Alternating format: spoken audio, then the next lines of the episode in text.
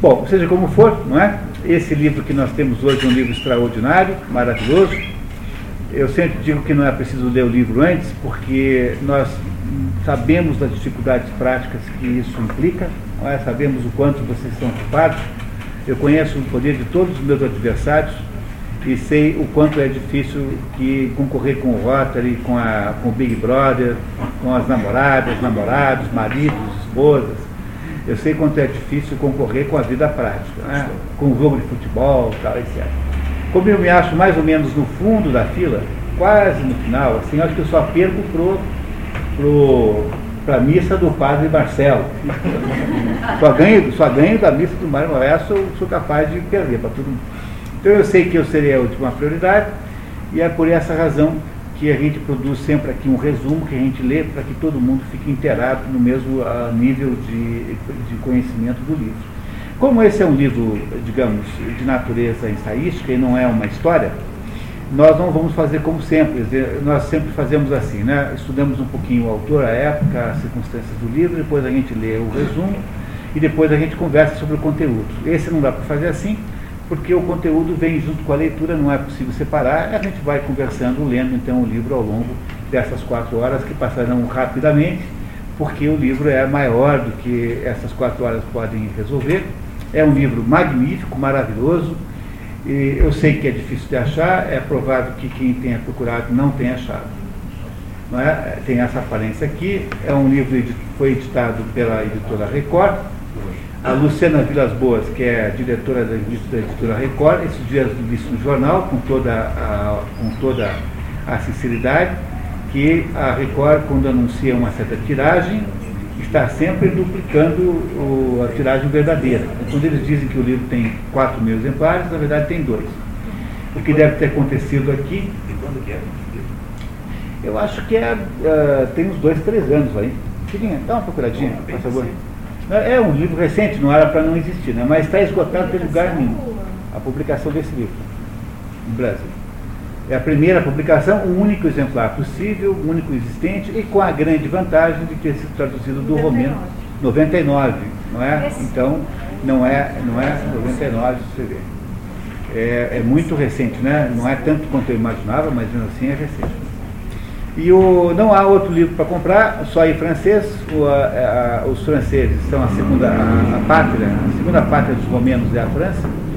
A maior parte dos romenos expatriados, culturalmente relevantes, foram para a França. É na França que está enterrado, por exemplo, Ionesco, para dar apenas um exemplo disso. Né? Logo, a, França e a, a França e a Romênia têm ligações culturais e históricas muito grandes, muito grandes. A França é a segunda. A, a, na, na, Romênia, as pessoas da rua falam francês. Há uma, uma espécie assim de, de segunda língua coletiva. É muito comum, tá? mais do que inglês. O Konstantin Neukapp, que é esse autor do livro que nós vamos ler hoje, é um desses romenos desconhecidos, porque os romenos que. A Romênia, não sei se vocês sabem mais ou menos a ideia, a Romênia é um país latino que tem uma língua parecidíssima com o português, Existem frases em romeno que são idênticas a frases em português. Idênticas, você pensa que está lendo em português, não é, é romeno. É uma língua latina, portanto é um país de. não é um país de etnia latina, mas é um país que foi conquistado pelos, pelos romanos, não é? Daí o nome România, România que acabou, é, em francês Romani, Romênia acabou virando Romênia no português moderno. É, pode chamar de România sem nenhum problema.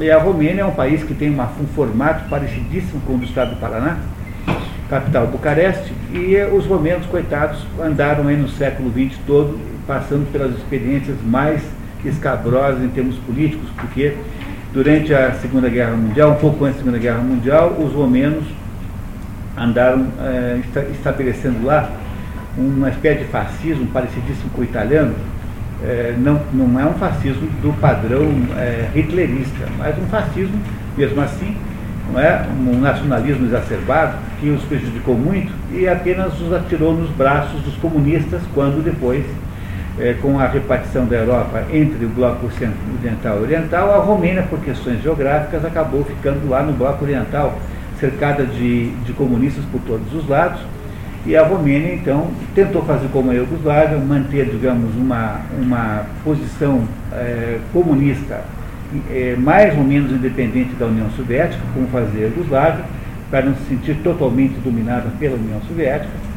Conseguiu empate, mas isso é, botando no poder um sujeito chamado Nicolau Ceausescu, que junto com a sua mulher, Helena Ceausescu, estabeleceram lá uma ditadura, sempre dentro do, do quadro de referência comunista, né? mas uma ditadura tipo stalinista, uma coisa personalista, horrorosa, e se meteram a perseguir todo mundo. Né? Esse Nicolau, é, o nosso Constantin Noica, foi um daqueles que, tendo se recusado a fugir, como fez, por exemplo, Mitya Iliade, como fez, por exemplo, Tioran, como fez, por exemplo, Eugênio Ionesco, né? ele permaneceu lá firme no próprio país e ele acabou fazendo, então, uma obra filosófica de grande relevância, porém desconhecida porque você, afinal, está né, é, tá na periferia cultural do mundo. Né? É, os que vieram para Paris, não, esses rapidamente viraram estrelas internacionais. Né? Mas os que, ficaram, os que ficaram na periferia desapareceram. É o caso de muita gente. Na Austrália, por exemplo, há um filósofo local chamado David Stove, que é uma maravilha e que é desconhecidíssimo. Há aqui no Brasil o caso do Olavo de Carvalho, que também é um filósofo da periferia do, da cultura internacional, portanto não tem relevância internacional nenhuma, sendo, no entanto, um colosso. E você tem uma porção de gente que não teve a sorte de fugir, escapar e ir para o centro. Né? Isso acontece também numa escala menor aqui. Por exemplo, se alguém deseja ter uma amplitude cultural indiscutível no Brasil, precisa ir para São Paulo, Rio de Janeiro. E ficar em Curitiba não é uma boa ideia. Então, se você quer ser um sujeito famosíssimo, terá de sair de Curitiba obrigatoriamente. É uma coisa natural, faz parte da própria maneira de ser o mundo. Né? O mundo trabalha por centros, não é isso? Você é, tem que estar, tá, sempre se olha para o lugar maior. Portanto, o paulista olha para Nova York. É, não, é, é? não é isso? Mora para Londres. Não é isso? Mas os curitibanos olham para São Paulo. Olhamos para São Paulo com um ar de, de, assim, digamos, de encanto e os paulistanos olham para Nova York. Eles a... Também olha para fora, não, mas. Sim, claro, também, mas, digamos, eh, numa escala, digamos, mais. Que até o Paranaense não tem muita ligação com São Paulo. Nossa Senhora, nossa, você não sabe a quantidade de gente que. Não, mas não é questão de fissura. Dizer, a economia aqui e o mundo aqui funciona muito em função do critério paulista. Né? A gente é mais ou menos tutelado por eles lá. É, é muito forte isso, fortíssimo. Aliás, não é só aqui. Porto Alegre também faz a mesma coisa, e assim por diante. Há aviões cheios de curitibanos. Em Curitiba para São Paulo tem 25 voos por dia de curitibanos e paulistas que estão. É, o terceiro maior ponte aérea brasileira, o quarto maior. Eu acho que uma questão de trabalho. Então, é disso mesmo que eu estou falando, de questão profissional pura e exclusivamente.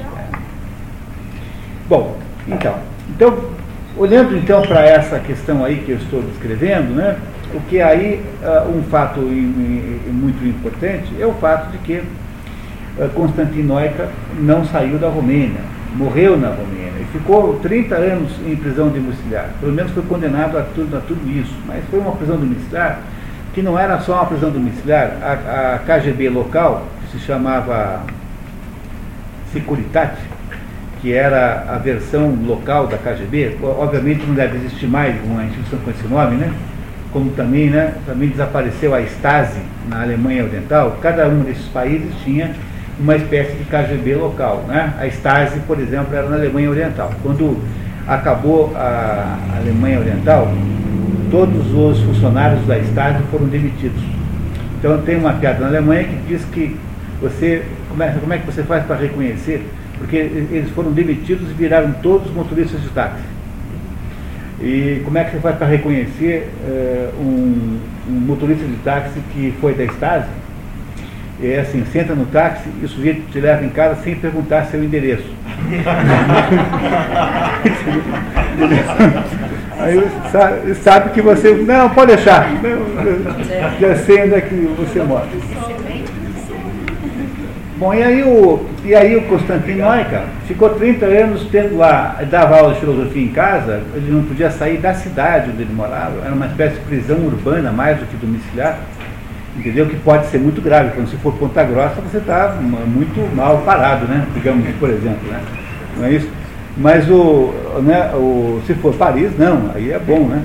né? Mas o que acontece aí é que o, durante esse tempo todo, a KGB local, a tal da Securitate, gravou tudo o que foi dito na casa do Constantino Noica.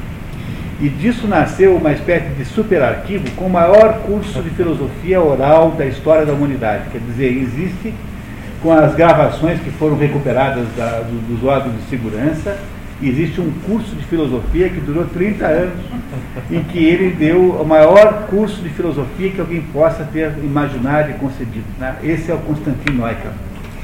E ele, apesar de todo esse isolamento geográfico e cultural, portanto, ele, ele acabou ainda, no final da vida, ainda vivo, produzindo a sua, conseguindo editar a sua maior obra, que é essa aqui, As Seis Doenças do Espírito Contemporâneo. Essa é a maior obra de Constantino Neumann e que foi finalmente no Brasil, aí há 10 anos, né, 11 anos, foi publicado pela editora Record, e é muito estranho que não tenha nem no sebo. Né? No sebo também não tem, nem no sebo tem. Né?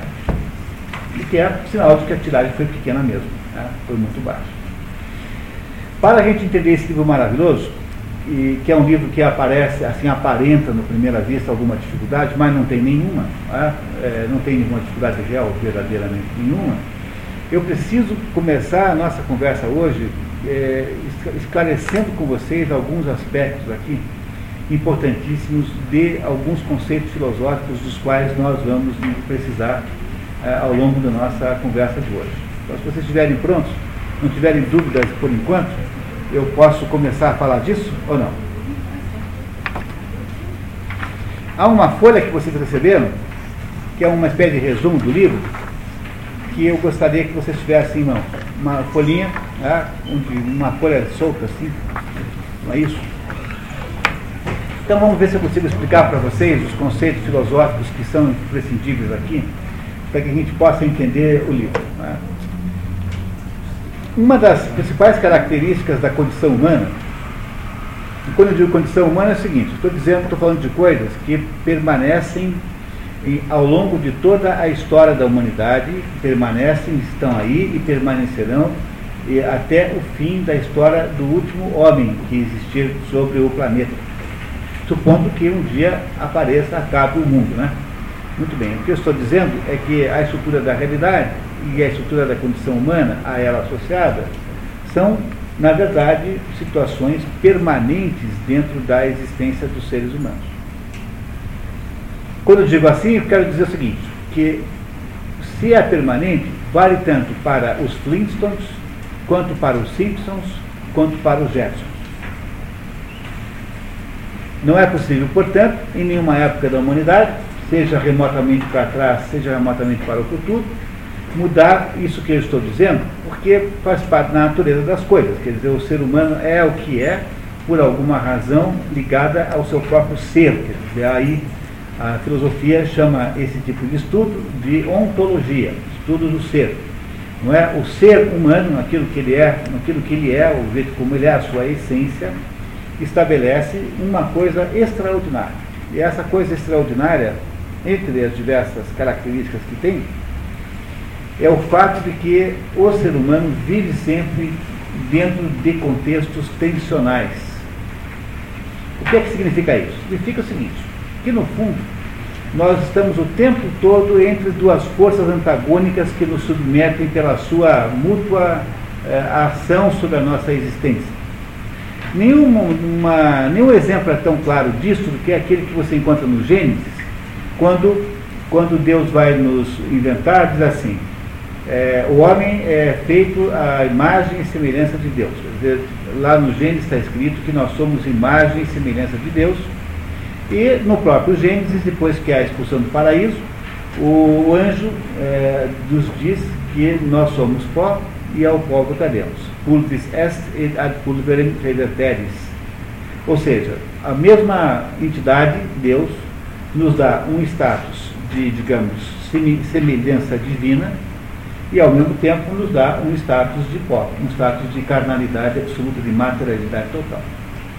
Haveria coisa mais tensional do que isso? Quer dizer, há uma tensão aí absolutamente insuperável entre essas duas coisas. O que, que nós somos, afinal de contas? Nós somos exatamente as duas coisas ao mesmo tempo. Portanto, não é possível escapar dessas tensões. E é aquilo que eu sempre falo, que a primeira condição para que alguém, alguém consiga aprender a estudar filosofia é aceitar a existência das tensões. Porque se você não aceita as tensões, e se rebela contra eles, contra elas, o que você acaba fazendo é tentar resolver o problema. Mas você não pode resolver esse problema, porque esse problema é da natureza da condição humana. Portanto, qualquer tentativa de resolver o problema acaba aí eh, desembocando em modelos fechados, absolutamente incapazes de explicar a realidade, mas que fanatizarão os seus adeptos. Como esses modelos fechados, que são muitos os modelos filosóficos que existem por aí eles não resolvem nada, só criam mais problemas do que você estava tentando resolver antes, eles tornam-se perpétuos, porque o estamento universitário, o modo como a universidade lida com filosofia, ela é assim, a, o, o, processo de formação, de pós-graduação, que é o que interessa em última análise do filósofo, é aquele processo de tutela que faz um, um orientador sobre um orientando. Como aquele orientador só estudou um negócio qualquer, por exemplo, ele estudou Kant, Kant não resolve nada, nenhum problema, só gera uma porção de outros problemas, justamente porque ele é incapaz de resolver o que quer que seja. Kant não resolveu nada, só confundiu mais. Mas esses, essa confusão que Kant faz transforma-se no mundo universitário num negócio chamado problemas kantianos. E aí você terá uma geração que vai sendo hereditária, porque orientador orienta orientando, orientando vira orientador, que outro orientando e assim por diante de pessoas que passarão a vida discutindo bobagem sob o signo, sob a aparência de grande filosofia, quando na verdade estão apenas perdendo seu tempo e estão, obviamente, fazendo isso às custas do erário, né? às custas, portanto, do pobre contribuinte, que não sabe que não é de verdade, né? fica muito impressionado com as questões kantianas, etc. Portanto, não é possível você se livrar das tensões. As tensões são parte da condição humana, elas existem independente do nosso gosto da nossa vontade. Nós somos assim porque a nossa natureza é tensional. E passaremos a vida vivendo é, sob o império dessas tensões, quase como se a vida humana fosse simplesmente uma, uma gestão é, da melhor maneira possível desse conjunto sucessivo de tensões insolúveis. Mas a maior de todas as tensões todas elas é essa de que trata o livro do Constantin Neumann. Porque a maior de todas as tensões é a seguinte. Deixa eu ver se eu explico para você. O ser humano é, por um lado, um indivíduo. Ele tem uma individualidade física, nós não somos chipófagos, nós vamos para lugares diferentes quase sempre depois que saímos daqui, exceto aqueles que são casados ou namorados, enfim, né, parentes. Não é? Nós não somos não pensamos igual, mesmo se fôssemos gêmeos, teremos aí ao longo do tempo diferenças de opinião sobre isso, sobre aquilo, haverá modificações, portanto, nós somos cada um um indivíduo. Nós vivemos, aliás, a própria definição de ser para Platão é a unidade, não nada existe que não seja a coisa, uma coisa específica. O que é, o que é, é necessariamente um, tem alguma unidade. Não é? Ao mesmo tempo que nós somos essa unidade, somos um ser que existe, nós também temos uma generalidade, porque nós estamos, nós pertencemos ao negócio chamado espécie humana. Então, por mais que sejamos separados uns dos outros e individuais uns dos outros, por mais que sejamos assim, de alguma maneira, nós todos somos parecidíssimos, temos alguma coisa que nos unifica, que é a nossa espécie. Pertencemos, portanto, todos à espécie Homo sapiens. Que é que nós somos? Indivíduos ou somos entes coletivos? Pois, pois é, nós somos as duas coisas ao mesmo tempo. Não temos como separar essas duas coisas. Essa questão é uma questão filosófica tão ah, encrencada, tão encrencada, que ela adotou, que ela virou, transformou-se numa enorme polêmica filosófica que durou até a Idade Média, chama-se polêmica dos universais. Porque uh, havia uma contraposição aparente, no fundo não é uma contraposição, contraposição verdadeira, entre a visão que tinha do assunto Platão e a visão que tinha do assunto Aristóteles. Platão dizia que tudo que existe aqui, por exemplo, as nossas pessoas, nada mais são do que aí é, tentativas, são, são todas uma espécie de, de tentativas mal sucedidas de reproduzir o modelo do ser humano que existe em alguma, de algum modo, não existe fisicamente, mas existe no, no plano do mundo das ideias. Ideia, aí, cuidado, a palavra ideia é a mesma coisa que dizer forma. A eidos, ideias, de onde vem a palavra e, a palavra eidos vem em origem de ideia, é forma em grego. Platão dizia que quando eu pego, por exemplo, uma, um cachorrinho, aquele cachorrinho é apenas uma tentativa mal sucedida de representar um cachorro de verdade. Aquele cachorrinho real, concreto que tem aqui, é, digamos, uma, um ser que participa do modelo de cachorro que existe onde? No mundo das ideias. Não é um mundo sensível. É um mundo apenas que é inteligível, só a nossa mente atinge. Não é? Aristóteles dizia ao contrário, dizia o seguinte, não, espera um pouquinho. É, aquilo que nós chamamos de cachorro, é, esse ente genérico chamado cachorro, não existe. A palavra cachorro não mora. Os únicos cachorros que existem são os cachorros reais, concretos, que estão por aqui. Aqueles cachorros reais, verdadeiros, que eu posso pegar no pó, dependendo do peso e da velocidade, obviamente. Né? Que eu posso dar um sanduíche, posso dar um pedaço de biscoito, né? só esses cachorros existem. Bom, se os cachorros ideais existem ou não existem, é uma encrenca filosófica das maiores, porque na verdade, basicamente, quem tem razão são os dois. De fato, existem os cachorros reais, todos eles por aqui, e ao mesmo tempo deve existir alguma coisa genérica, que é, digamos assim, cá entre nós, uma espécie de cachorridade, que deve existir de alguma maneira. Tanto é assim que eu chamo todos os cachorros de cachorro, mesmo quando um é um Yorkshire desse tamanho e o outro é um dog alemão de 90 quilos. Ora, se eu tenho, se eu tenho o direito de chamar esses dois animais tão diferentes de cachorro, não é? Um Yorkshire desse tamanho e um dog alemão de 90 quilos, é porque há alguma coisa em comum que deve existir em algum plano. Logo, não há como resolver o problema dos universais, porque no fundo não há como resolver o problema do indivíduo e do genérico. Essas duas coisas estão associadas com uma outra em termos tensionais. Por quê? Porque, por que tensionais? Porque há determinados momentos em que a minha individualidade colide com a minha generalidade. E há outros momentos em que a minha generalidade, de alguma maneira, colide com a minha individualidade.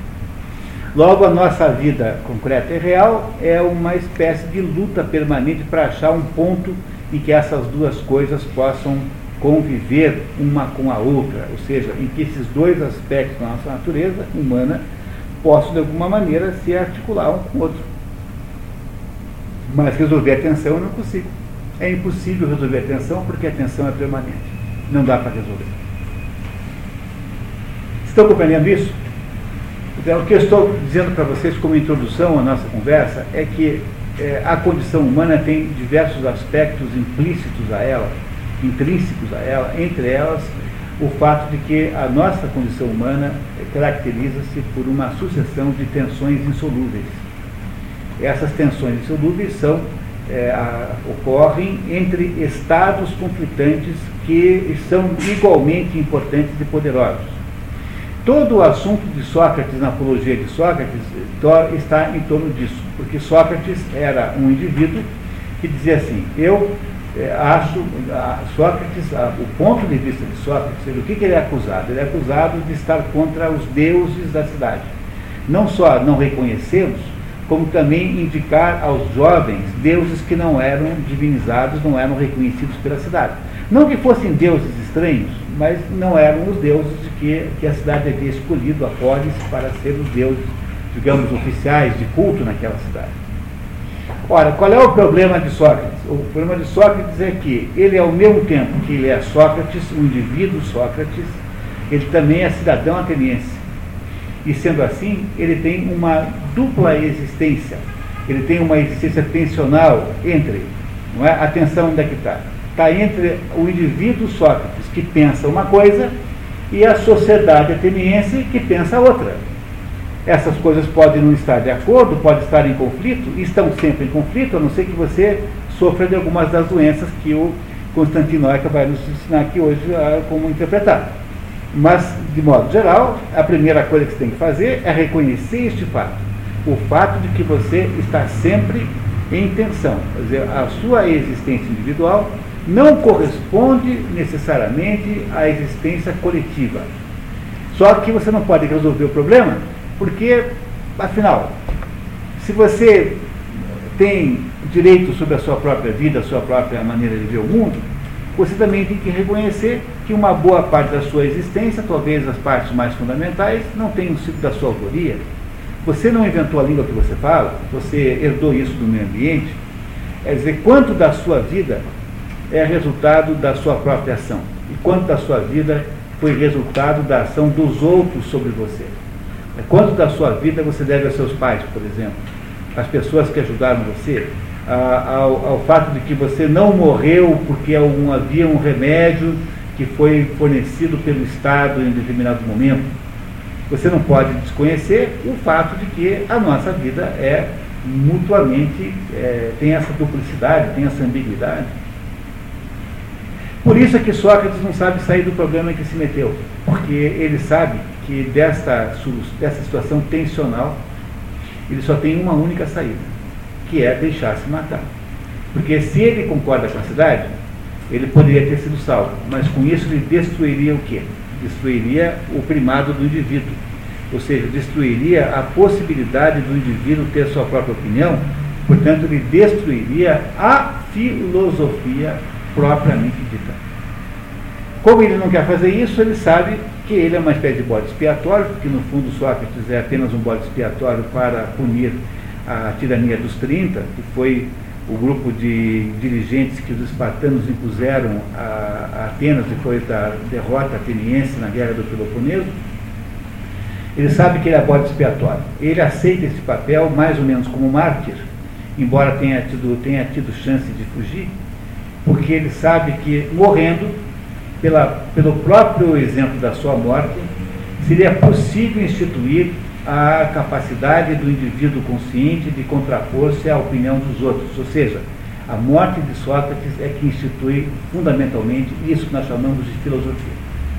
filosofia começa com Sócrates e é produzida por um mártir chamado Sócrates, que deixa se matar para não deixar, para não ter que voltar atrás na individualidade, ou seja, naquilo em que ele eh, se, se opunha à, à sociedade em volta dele. Logo, pessoal, não tem nenhuma solução. O que eu preciso que vocês compreendam para a gente poder entender o Constantino Noica é que o livro que ele estar falando aqui para nós é um livro que oporá o tempo todo essas duas coisas. Ele vai nos mostrar que é, o ser, o ser qualquer, mas o ser humano especificamente aqui, no caso desse livro do Noica, é composto por essas três atribuições. Quais são as três atribuições? A primeira, a generalidade. Nós somos genéricos. Nós não vivemos sozinhos no mundo. Aristóteles, no livro A Política, diz que quem vive sozinho no mundo ou é um deus ou é uma fera. Não é possível ter ninguém no meio termo. Não é? Quem é sozinho no mundo ou é um deus, uma divindade, ou é uma fera. Não é possível um ser no meio, no intermédio, estar sozinho no mundo. Por isso que Aristóteles dizia que o homem é um zoon politikon, que os modernos não entendem e traduzem por homem animal político, quando na verdade o político, do politikon, não é político no sentido partidarista como hoje em dia, mas é político no sentido de social, porque polis é a sociedade, é a cidade. Logo, o zoon político só pode ser traduzido por animal social. O homem é um animal social por excelência. Todas as especulações russonianas sobre o homem ser bom e a sociedade o estragar são todas especulações vazias, porque não é possível provar essa tese de modo nenhum, porque você não vai achar nenhum homem que viva sozinho para poder comprovar a tese de Rousseau de que o homem isolado, sem sociedade em volta, é melhor do que aquele socializado você só vai encontrar o Caspar Hauser. Não é? E o Caspar Hauser é um sujeito esquisitíssimo. É? Não sabia nem falar. Não é isso? Ele era um sujeito que falava alemão daquele jeito assim, Ich bin Alemão. Depois eu descobri que eu falo alemão desse jeito e fiquei morrendo de vergonha. mas, o, mas o Kaspar Hauser é um sujeito, digamos assim, é uma, é uma, uma pessoa absolutamente decadente, ele não sabia nada, era um bichinho, tinha se tornado uma fera. Logo, eh, logo não é possível você imaginar isso, o homem sem sociedade.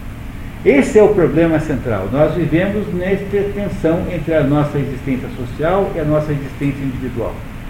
Portanto, há um mundo fora de nós, cheio de referências culturais, de valores, cultura, é? de referências de, de, de, de elementos que influenciam nossa vida, e ao mesmo tempo nós temos uma vida autônoma, que navega no meio desses elementos, navega, portanto, no meio dessa confusão. Essas duas existências são tecnicamente separadas, mas elas não são separadas ontologicamente. Sob o ponto de vista da estrutura do ser humano, elas estão o tempo todo ligadas umas com as outras. Ora, quais são, portanto, as três estruturas que estão em questão aqui? A primeira é a generalidade, ou seja, aquilo que não é a gente, que é genérico do mundo em volta da gente. A segunda é a nossa individualidade, aquilo que é particular a cada um de nós.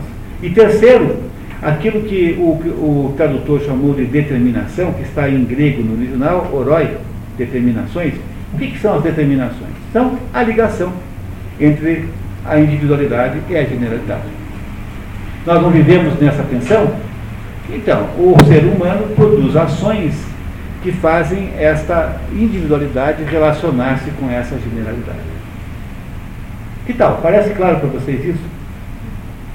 No fundo, não tem solução para o problema. Não há, não há modo de você resolver. O que acontece com a sua vida, com a minha vida, com de todo mundo, é que de vez em quando a gente tende a enfatizar mais o genérico, às vezes mais o individual. Dependendo da nossa. De modo geral, se você enfatiza mais o genérico individual, as suas determinações também se modificam. Não é? Dependendo da sua existência, do seu tempo de vida, é? dependendo do tempo que você já viveu, da sua idade, também há uma variação de ênfase nessas duas coisas. Não é isso? É? Essa variação, essa modificação de ênfase também existe para as determinadas épocas, para as várias épocas do mundo e também para os diversos países. Quer dizer, cada sociedade, de acordo com uma certa época, também se relaciona melhor com o genérico, com o individual, e, portanto, terá determinações que variarão conforme essas determinações, essas decisões anteriores. Pois o que o Constantino Neuca nos diz nesse livro é que destas três possibilidades a, nasce uma matriz de seis doenças. Por quê? Porque se você está olhando para o genérico e você perde o sentido, se você perde o sentido do genérico, esse, essa perda é uma doença. Se você recusa, não perde. Não, porque você não tem, na verdade. Quando digo perde, que você perde, é que você não tem. Então é uma doença. Quando você recusa o genérico de propósito, você tem uma outra doença. Quando você recusa o individual, você tem uma doença. Quando você não tem sentido do individual, não porque você recusou, mas porque você não tem por outra razão, você tem outra doença. E quando você tem uma confusão de determinações, você tem uma doença, e quando você recusa as determinações, tem outra. Portanto, o modelo que vocês têm na frente, pessoal, por favor, olhem comigo aí rapidamente, né? Nós vamos depois entender cada coisa dessa no resumo, tá? Então, olha só. Agora vocês estão capazes de entender o esquema aqui que foi apresentado? Termos do ser, geral, catolou, não é? Catolou é geral em grego. Geral, o genérico. Significa, catolou significa literalmente em geral. Por isso é que os católicos são chamados de católicos. Falar católico vem do geral, porque é uma, o catolicismo significa que aquela doutrina é uh, abrangente, é ecumênica, não é uma doutrina específica desse ou daquele. Esse é o sentido de católico. O segundo, a segunda linha é do individual, todeti. Todeti significa em grego esta coisa aqui, que é a ideia do. São os nomes eh, gregos que o autor escolheu para, para, para criar uma linguagem mais clara. Mas essa é a origem desses nomes. Todeti em grego significa esta coisa aqui. E a determinação não é? é são oroi, são o nome que se dá em grego para determinações. Aí você tem seis doenças. Então você tem a geral. Né? Quando você tem na linha de geral, do, do aspecto geral da vida humana, Quando você tem a perda dessa noção do geral, você tem então um negócio chamado catolite, que é o modo como você faz essa palavra né, a partir do radical grego. Se você, no entanto, recusa o geral, não é que você não tem, você não quer, então você tem a catolia. O A em grego é sempre privativo, né? A catolia. Se você tem uma dificuldade de percepção do individual, você tem a toletite. Mas se você recusa o individual, expressamente recusado, você tem a atodecia. Se você tem uma, uma incapacidade de estabelecer as determinações, você tem, portanto, uma oretite, que é derivado da palavra oroi. No entanto, se você de, está determinado a não ter nenhuma determinação, ou seja, não ter nenhuma ação, você tem um negócio chamado aoresia. E ele vai agora nos explicar no texto, nós vamos ler os extratos selecionados, nos explicando cada uma dessas, cada uma dessas eh, diversas eh, aí, eh, expressões que pareceram muito fáceis no final da nossa tarde de hoje.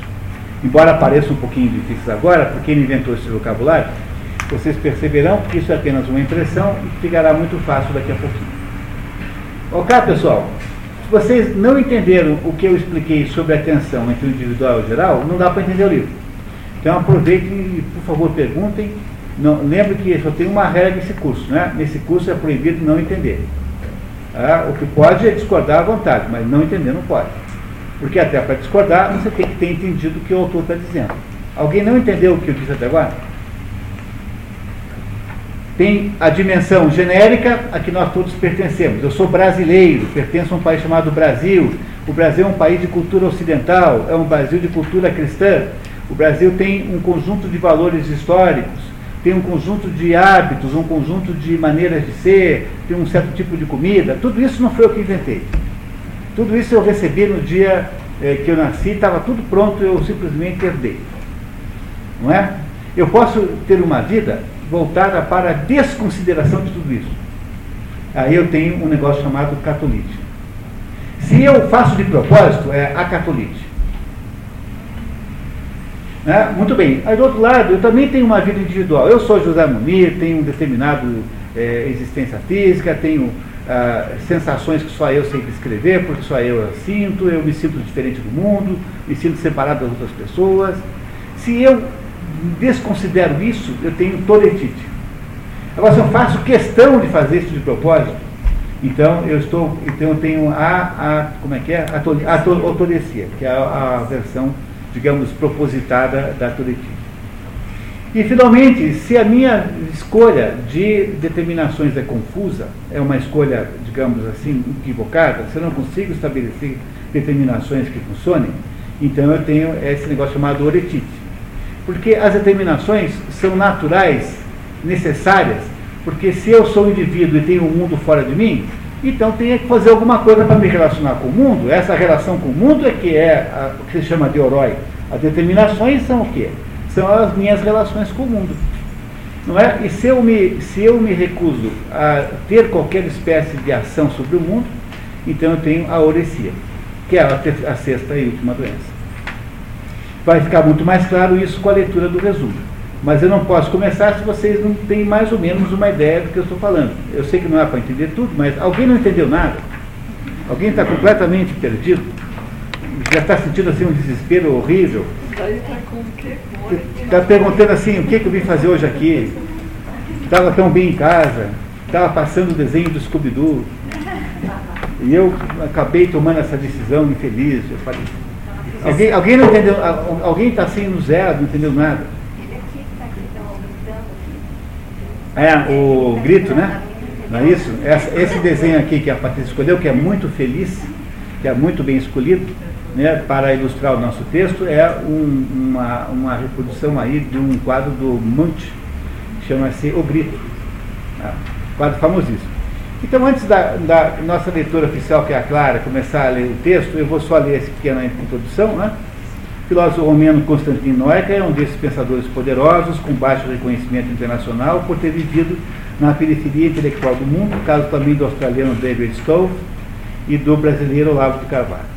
O caso de Noeca é mais específico, porque a sua vida perseguido pelo governo comunista da Romênia, que o isolou da grande conversação, uma expressão de Morte Mirada. Morte Mirada dizia que a, a, intelectualidade do mundo faz uma grande conversação. Né? Os grandes livros são uma espécie de grande conversação entre eles. Assim. Mesmo assim, Constantin Noica, antes de morrer, conseguiu publicar seu opus magnum, As Seis Doenças do Espírito Contemporâneo. Análise cortante que vai fundo na dissecação espiritual da nossa época. O modelo de Noica, permitindo a tipificação de seis doenças espirituais, é uma fórmula muito abrangente e útil, no o Brasil, por exemplo, pode ser interpretado por vários aspectos patológicos simultâneos. O mesmo vale para a nossa autoanálise. Vamos pegar isso então, pessoal? É muito bom isso. É extraordinário, vocês vão ficar muito impressionados. Tá? Então, filha, você está pronta? Então tá vamos lá. Ao lado das doenças somáticas, que conhecemos há séculos, das doenças psíquicas, identificadas mais recentemente, deve existir outras, de ordem superior, as quais chamaremos doença do espírito. Então, voltando a fazendo um resuminho disso aqui, que é muito importante, né? o ser humano sempre, até Descartes, Descartes para frente não mais, mas durante todo o resto da história da humanidade, foi sempre, é, digamos, descrito como sendo composto de um corpo, não é? de uma mente e de uma alma, de uma alma ou de um espírito, digamos assim. Aí depende muito, a palavra alma tem muitas aplicações. Então vamos evitá-la aqui nesse momento e vamos dizer que compõe-se de um corpo, de uma mente e de um espírito. Há três dimensões humanas. É?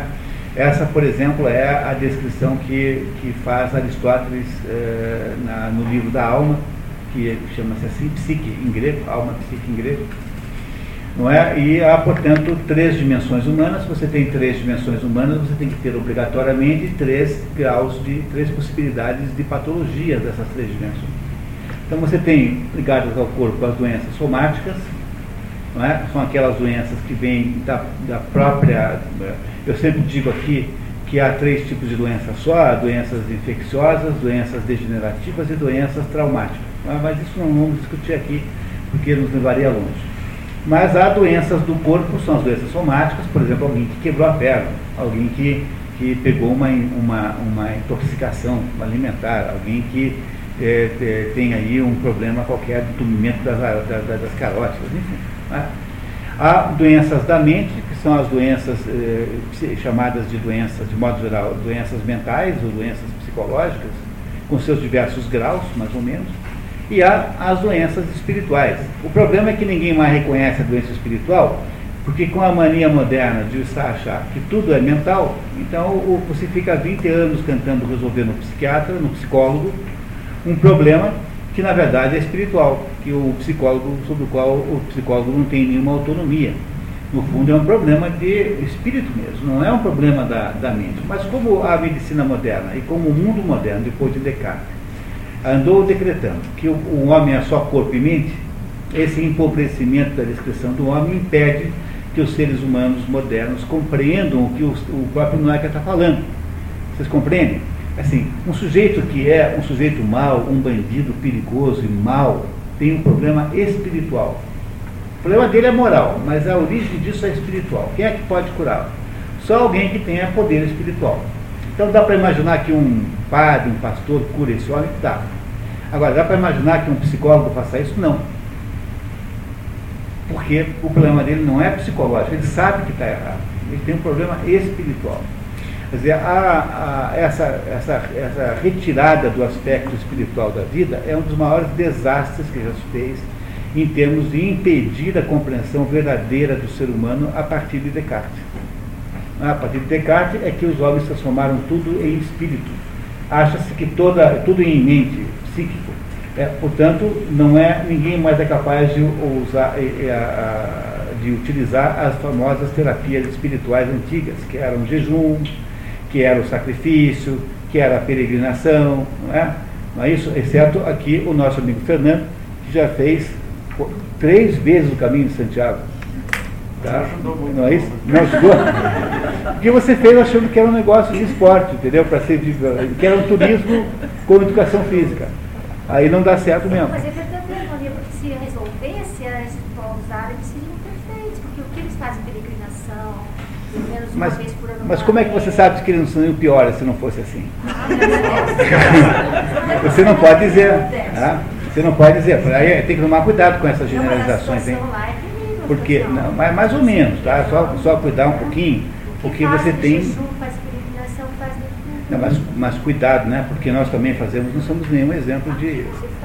Né? E nós não somos nenhum exemplo de. Você pega o mundo islâmico, o mundo islâmico seria incapaz de produzir um negócio como o nazismo, por exemplo. Tem que tomar um pouco de cuidado disso, porque os islâmicos são assim muito criticados por razões muito corretas, aliás, né? Mas veja, não aconteceu no, no, mundo oriental nenhuma barbaridade como o século XX ocidental, católico, cristão, protestante, a Alemanha é protestante, né, em boa parte. Então, nesse assunto nós temos que ter muita modéstia, porque, afinal, eh, nós temos uma, um teto de vida de dimensões inacreditáveis. Né? Mas isso é um assunto bem complicado, né? é isso.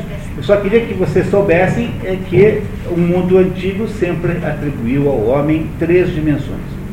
Ao corpo, a dimensão somática, portanto, as doenças somáticas. E ao, ao espírito, ao, ao, à mente, as, as doenças mentais. E ao espírito, as doenças que nós podemos chamar assim, vamos usar uma palavra que é importantíssima, vocês não ouvem muito, mas eu queria muito que vocês é, guardassem para sempre. As doenças espirituais ou então noológicas. A palavra noológicas com dois Os é uma palavra que vem da palavra grega nous, é, é uma palavra muito interessante que quase ninguém usa. Gnous em grego significa espírito. Espírito ou intelecto. Veja, nessa época em que se tinha três dimensões, o espírito ou intelecto era a mesma coisa. É só modernamente que alguém chama de intelectual alguém que lida com ideias. Porque antigamente o intelecto não era uma entidade mental. O intelecto era sinônimo de espírito. Porque o intelecto é aquilo que intelegere, quer dizer, aquilo que atinge aquilo que é transcendente e não é humano propriamente dito. Isso é intelecto. Não é? E hoje em dia, o intelecto, já que você reduziu tudo à mente, passou a ser a expressão que você dá para a mente em geral. Portanto, intelectual é o sujeito que fica aí escrevendo artigos. Não é? Isso que é o intelectual modernamente. Mas não é assim historicamente. É preciso a gente ter cuidado, porque nós não devemos ser caipiras cronológicos. Entendeu? Nós não devemos ser, nós não devemos ser caipiras cronológicos, porque tem, tem o, o, o caipira é, é, topológico, que é o sujeito de tu, né? O sujeito que põe assim no carro. É, aí logo Ribeirão Pinhal. Dizer, esse sujeito é um caipira topológico. Ele, ele, ele acha né, que a cidade onde ele nasceu, sinceramente quem botou isso no carro nasceu Ribeirão do Pinhal, não é possível. Né? Ele acha que Ribeirão do Pinhal é o máximo. Mas o caipira cronológico é muito pior, porque esse sujeito acha que a nossa época é a época mais brilhante de todas. E aí, desse caipira topológico, nasce uma espécie de herói, eh, que, que esse caipira vira um tipo heróico, que é o sujeito que vive declamando que ele é um homem do seu tempo. Que é uma das coisas mais tristes que alguém pode ser, é ser um homem do seu tempo. Significa simplesmente que você é apenas um, você é um logo vamos ver qual é a doença que corresponde a essa afirmação. Porque a nossa aula de hoje é prática. Não é uma aula teórica, é uma aula em que nós vamos entender o que acontece de verdade com todo mundo. Né? Não é isso? Tá? tá certo? Não é? Então, vejam, se tem três tipos de, três dimensões da existência humana, há de haver três tipos de doença também. Não é isso? Continuamos, por favor, filho. Nenhuma neurose poderia explicar o desespero de Eclesiastes. É, neurose é uma doença mental, né? O sentimento do nosso exílio na Terra, do nossa alienação. O tédio metafísico, a consciência do vazio, do absurdo, a hipertrofia do eu ou a revolta sem objetivo. Nenhuma psicose poderia explicar o furor econômico político, a arte abstrata, o demonismo técnico, nem talvez aquele formalismo extremo que hoje em dia, em todos os domínios da cultura, constata o primato da exatidão sobre a verdade. Ou seja, se for exato, vale, mas, se, mas, mas nem que seja mentira. É, todos os dias eu vejo essa experiência quando eu abro o jornal e todos os dias tem uma manchete qualquer que vem de uma base de estatística, por exemplo, tem lá na Gazeta do Povo. Paraná é o quinto estado não sei o quê. Todas as vezes que o Paraná for o quinto estado de uma, uma, uma coisa, isso não é notícia de modo nenhum, porque o Paraná é a quinta população. Portanto, haverá alguma coisa mais absurdamente sem sentido do que você dizer que o Paraná é quinta ou alguma coisa, que quer que seja? O sujeito só coloca isso lá porque ele está impressionadíssimo com o número, com, a, com o numeral quinto. O jornalista acha que porque veio da boca de alguém que falou em termos matemáticos, seguramente é alguma coisa genial. Quando na verdade é apenas uma platitude, é uma coisa completamente é, indiscutível, não tem nada que, não tem nada demais, entendeu? No jornal só deviam entrar as notícias estranhas, por exemplo. Hoje, hoje, por exemplo, não é possível que algum cachorro tenha mordido algum carteiro no Brasil. Muito provável, né? Não é isso?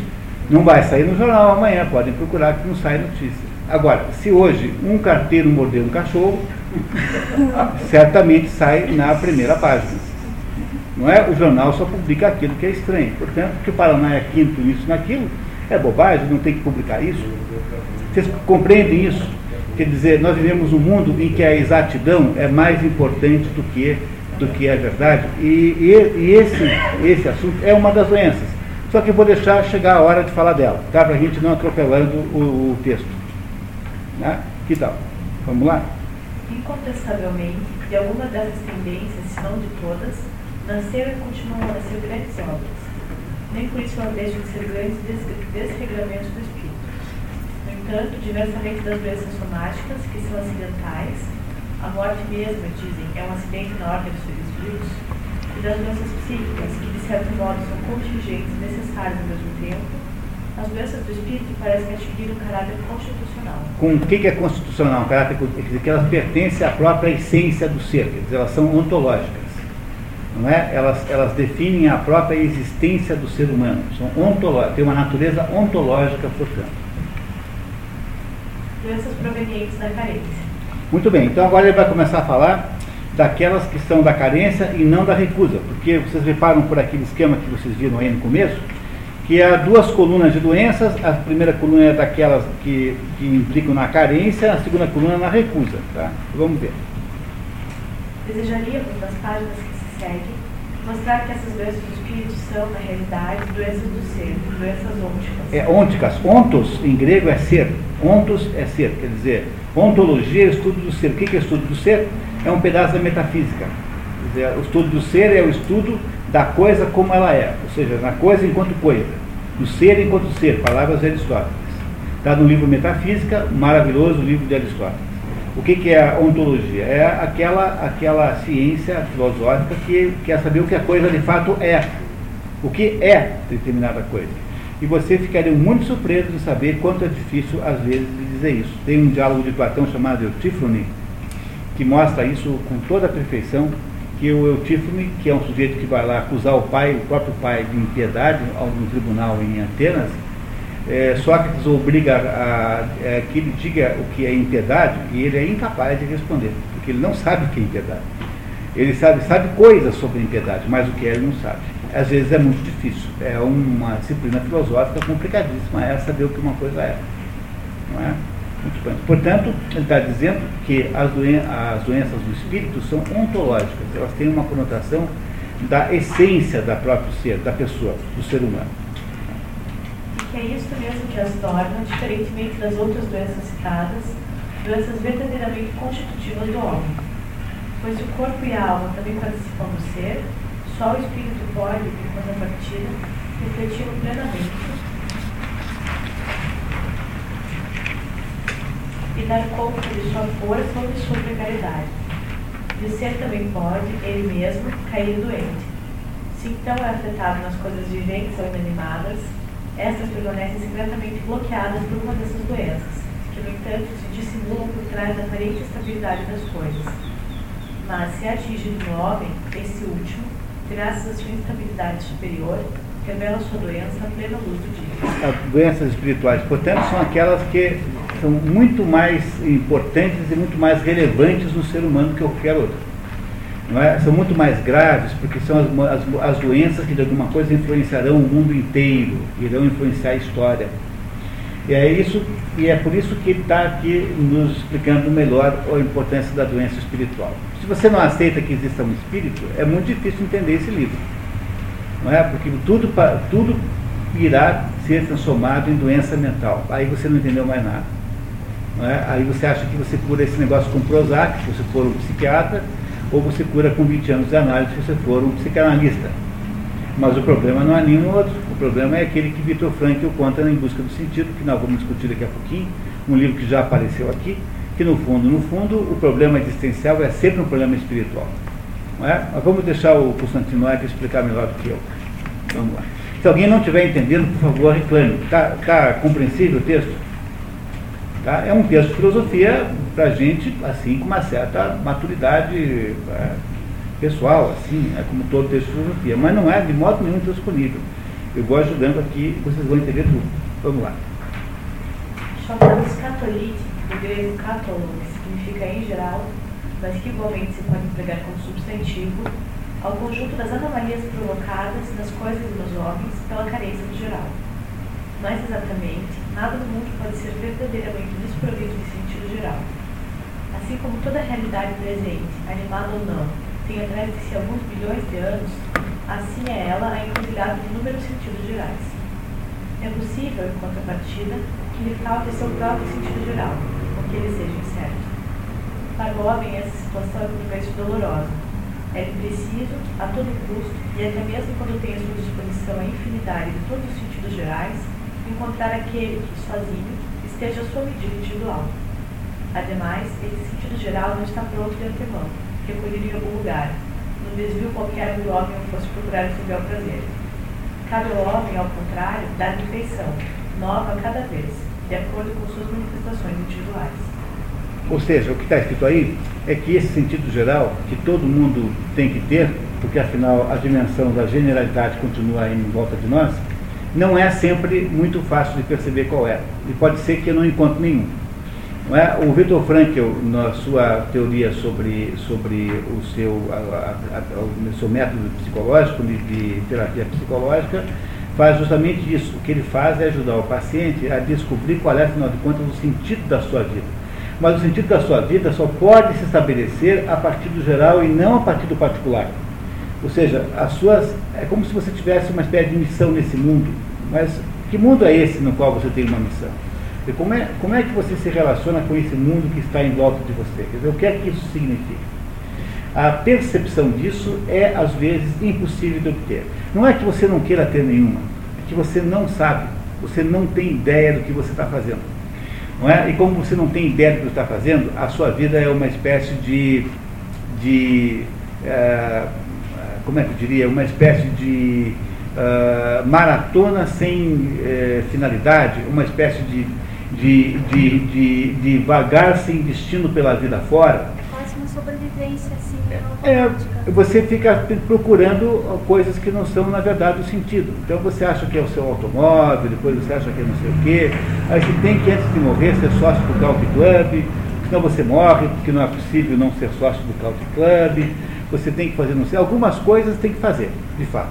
Ah, por exemplo, estudar francês na aliança francesa, é, isso é imperdível, absolutamente inevitável que você tem que fazer. Mas, entendeu? Outras coisas não. Dizer, o problema da catolite é que a, o sentido geral, embora certamente exista, está muito distante de você. Você não é capaz de descobrir qual é.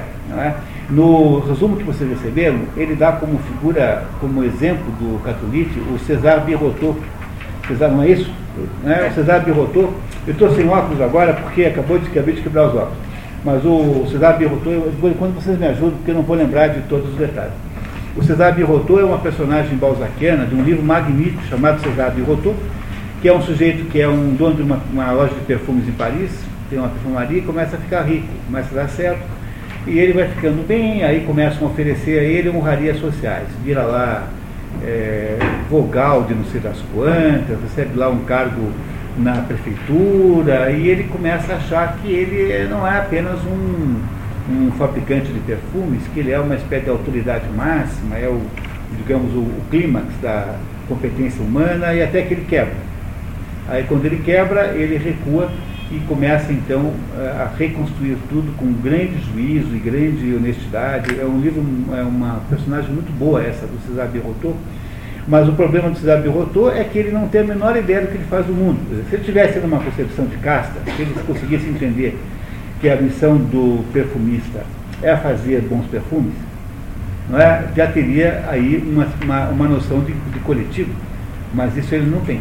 É? Santo Agostinho resolveu esse problema. Na, na, lá em, em, na África, onde ele morava, Um belo dia vieram reclamar com ele que ele tinha mandado fazer um par de sandálias num sapateiro lá, o sandaleiro, quem que for, é, pagão.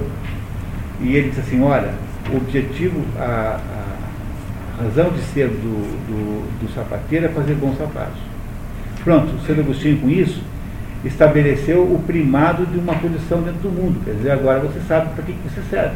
Né? Essa, essa capacidade de compreender a sua inserção no geral nem sempre está muito próxima de você e às vezes você passa a vida fazendo bobagem. E aí, por causa dessa falta do geral, é que você se torna um individualista caótico. Não é? é isso que ele vai nos explicar aqui em seguida. Reparem como vai ficar melhor o texto.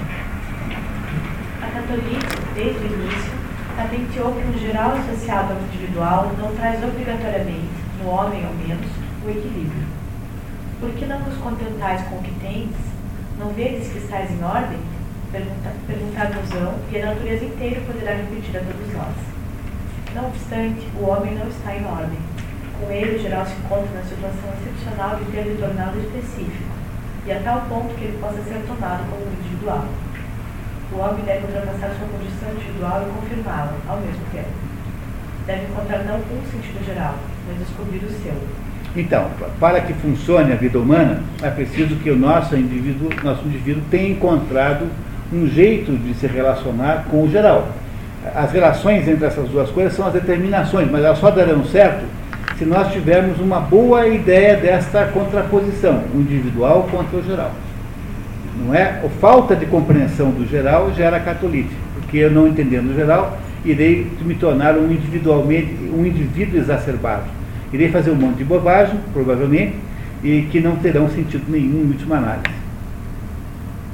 O sentido geral identifica-se assim estruturalmente ao Darwin que é o dever universal encarnado na forma íntima de uma existência individual, e também ao sentido da vida na acepção de Libert Franklin, Mercedes de sentido que é a universalidade do valor descoberta através da individualização extrema do senso do dever. Que é que tenho de fazer e que ninguém mais no mundo pode fazer em meu lugar? Entendeu qual é a cura da catolite? É o Victor Frankl, é o conceito de Dharma. O conceito de Dharma hindu é muito mal compreendido, porque também ninguém entende bem o conceito de karma. Como se popularizou essa ideia equivocada de que há no hinduísmo a ideia do, da reencarnação, fica se achando que o, o karma é um tipo de, de agenda de punitiva, né? Que é alguma coisa que você vai ser punido por você fez na outra vida. Quando, na verdade, no hinduísmo, rigorosamente falando, não há nenhuma espécie de reencarnação no sentido espiritista. Quem quiser entender isso, leia um livro do René Guénon chamado O Erro Espírita, O Erro Espiritista, né, Le Verre Spirit, que é, que, é, que é absolutamente genial e claro para explicar essas coisas. Então, como se popularizou aqui no Ocidente essa ideia de que um homem reencarna para pagar os pecados anteriores, que no fundo, no fundo é a teoria kardecista do assunto, não é? Então acha-se que o karma é alguma espécie de punição.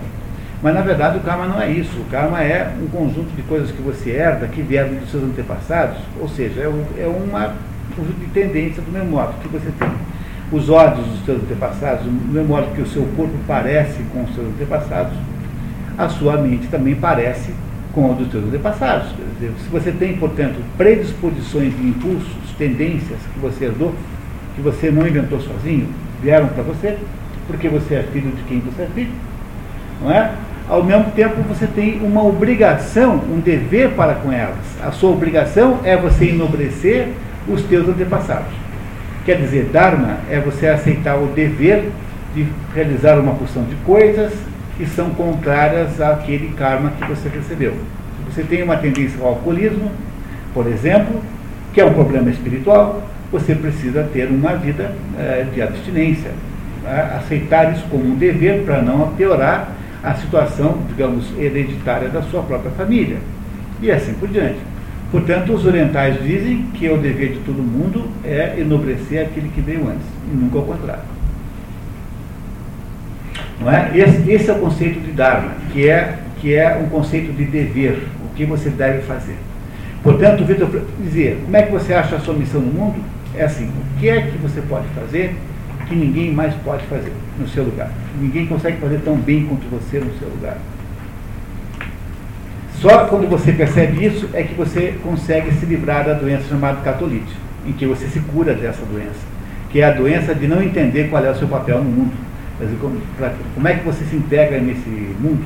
Não sei se vocês lembram no último encontro, o Hermann Hesse, no livro que nós vemos aqui, O Jogo das Contas de Vidro, dizia nesse livro que meditação é um instrumento para você encontrar o seu lugar no conceito geral das coisas. Quer dizer, o que é meditação? É um instrumento pelo qual você consegue entender qual é a sua posição, dizer, qual é o seu verdadeiro lugar no conceito das demais coisas. Tá, tem toda a razão, é isso mesmo. Né? Para você pensar em quem você é. Mas quem você é só pode ser definido pelo geral e não pelo particular, compreendemos? Que é o, é o geral quem define quem você é. Se você não tem ideia do geral, você não vai conseguir nunca saber quem você é. Essa doença é uma doença grave. Essa é talvez a doença mais comum no mundo moderno. É a doença do Lula, né? Ele acha que deve. É, o, guerra, ele acha isso, né? Tá. Então, foi Ok, continuamos? É, aliás, do imperativo de um geral específico que provém toda a atenção da catolique. E ainda esse imperativo que faz o homem correr o risco de ignorar tudo de sua própria carência por tanto tempo, que ele acaba não identificar o seu sentido geral. Provocada por uma carência de geral, a catolice é a única doença espiritual que é precisamente o geral que é ignorado.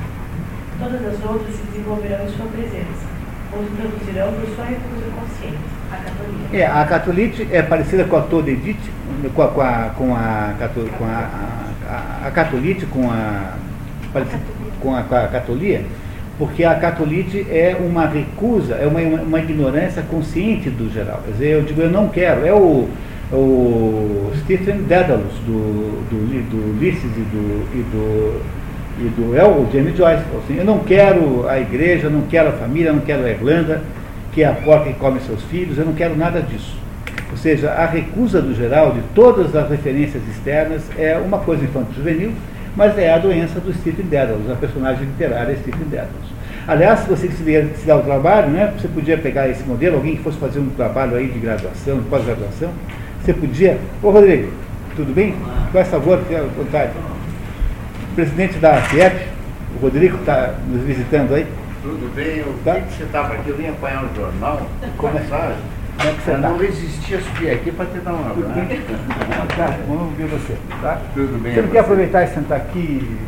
Você sabe que eu tenho um compromisso, então eu vim, na verdade, a, eu por acaso eu passei aqui, aí lá na portaria me disseram, mas aí eu, eu vou subir lá, dar um abraço no Munir, até porque toda parte que eu vou, falam Faz tanto é. desse teu programa que. Espero que sim, né? É. Muito bem. Okay. Tá, Muito obrigado. Um grande abraço para você. Muito tá obrigado. Obrigado a você, tá? Muito bem. A FIEP, você sabe, é a nossa anfitriã, né? é patrocinadora, o CISESI do sistema, né? nossa patrocinadora e anfitriã aqui do programa nas cinco cidades do Paraná, onde ele é. Obrigado, Rodrigo. Um abraço. Depois, Bonito, assim, você deve estar acompanhando aí esse movimento das cidades inovadoras. Estou. Eu queria esse encontro com você, que é desses para colocar para. Digo lá para a Tereza amanhã, conversa. É segunda. Tá, tá bom. Um abraço. Um abraço tá, bom. Tá, um abraço. Bom, aí uh, o, o, o, a doença, a, a, a, o Stephen Dedalus fala assim, não quero, não aceito, não quero, quero, quero sair disso tudo. Essa não é a doença mais comum do mundo moderno, porque a, doença mais comum do moderno é a catolite puramente simples, que é aquela em que o sujeito perdeu a ideia de quem é. Entendeu? Porque eu só sei quem eu sou quando eu me refiro ao conjunto. É só aí que eu entendo quem eu sou. A perda da referência de conjunto é a doença maior de todas. E ela é um pouco inocente, porque afinal de contas não é feita por maldade, e tão pouco por, por, por, por, é, por, por teimosia ou coisa que o vale. Né? Continuamos, por favor. Aqui na catolice, a consciência do geral ou está totalmente ausente, o que nos dá um primeiro tipo de doença, ou ao contrário, é exacerbada, e temos então um segundo tipo de doença. Com Saladin e Cesar Birotteau fomos confrontados com manifestações do mal que implicavam a consciência da carência de sentido geral. Com Bonaparte, em contrapartida, poderia-se dizer que estamos na presença de um caso extremo do primeiro tipo, aquele que o sujeito não sabe que sua existência é desprovida de significação geral. Entenderam o problema do Napoleão Bonaparte? Napoleão Bonaparte é um sujeito que matou centenas de milhares de pessoas, né, fez uma porção de barbaridades, né, botou a Europa toda sob, sob, sob incêndios, mas ele, ele fez isso tudo porque ele não fazia de verdade nenhuma ideia de qual era a sua, a sua verdadeira inserção uh, existencial. Não é? Agora, esses dois que ele citou ali, Salavan, né? o outro, né? Não conseguindo ler, né? Salavan é uma personagem do Gérard Duhamel, que é um romancista francês, que é parecido com o César Birotteau, é, mas ele é assim, ele é mais um perdido do que propriamente um equivocado. Ele, ele é um sujeito que não sabe, não tem a menor ideia do que fazer com a vida dele. Ele não recusa nada, não é? ele não está recusando nada, ele só não sabe o que fazer, ele não tem a menor noção, menor horizonte de consciência. Sabe quem que é assim? A Mal Flanders. A Mal Flanders tem exatamente essa doença, que também conhecemos aqui de, outra, de outro livro, né, chamado Mal Flanders. Continuamos, vamos lá. É por ele que vamos, pois, começar o nosso começar o nosso quadro da catolite. Este grande pequeno homem, vivendo numa constante hipertrofia de sua própria pessoa, não recusava a ideia do sentido geral, como Dom Juan. Nem sequer parecia dele privado, ao contrário. Sentidos revolucionários, destino histórico da França, ideia da Europa, igreja, de todos esses fazia uso, abundantemente. Então, ele, ele, tem uma grande hipertrofia de si mesmo, quer dizer, o sujeito que não sabe onde é que ele entra no contexto geral das coisas, né? Não é isso? Então ele torna-se um individualista absolutamente exacerbado, uma espécie de monstro de autorreferência, não é? Um, um sujeito, um tipo delirante que se acha Deus. Mas você só se acha Deus se você não é capaz de compreender o contexto metafísico que engloba tudo, no qual Deus está presente e não é você. Não é? Quando você não é isso? Porque quando você não consegue perceber que você não é Deus, que Deus existe, quando você perde a noção desse geral, que é o maior de todos, que é o contexto metafísico que gera, está em torno de nós, aí você até é capaz de achar que você é Deus, aí vocês viram o Napoleão Bonaparte. Compreenderam? Dom Juan é diferente, porque Dom Juan é o sujeito que fala assim, eu não aceito esta moralidade estúpida, porque essa moralidade é estúpida, então eu serei o sujeito imoral. A minha vida será dedicada a fazer imoralidades uma atrás da outra. O Dom Juan é um sujeito que se recusa, mas Napoleão Bonaparte não. Ele simplesmente não compreende como é que se lida com o conjunto. Porque ele não tem ideia de quem ele é. Não obstante, o próprio uso que fazia deles, subordinando-os com tanta despreocupação à sua pessoa, fornece-nos a prova de sua ignorância nos sentidos gerais e, aos nossos olhos, de sua insubmissão absoluta a toda a realidade de ordem mais geral. Ele abandonou sem remorso sua ideia revolucionária. Não pôde dar à França nada além de uma boa administração e uma boa soberba. Quanto à sua ideia de Europa, a despeito das consequências que teria podido ter sua aventura histórica, acabou por comprometê-la. As únicas determinações que ele conseguiu dar-se foram suas campanhas, meras performances. Meras performances. As campanhas napoleônicas são o quê? Meras sessões de exibicionismo militar. Meras performances. Ou seja, as ações que ele consegue fazer com relação ao geral são totalmente equivocadas porque ele não compreende bem o geral. Portanto, a ação militar de, de, de, de Napoleão também cai ela própria numa doença espiritual, que é a doença número 3, que já vamos explicar qual é. Mas, continuamos.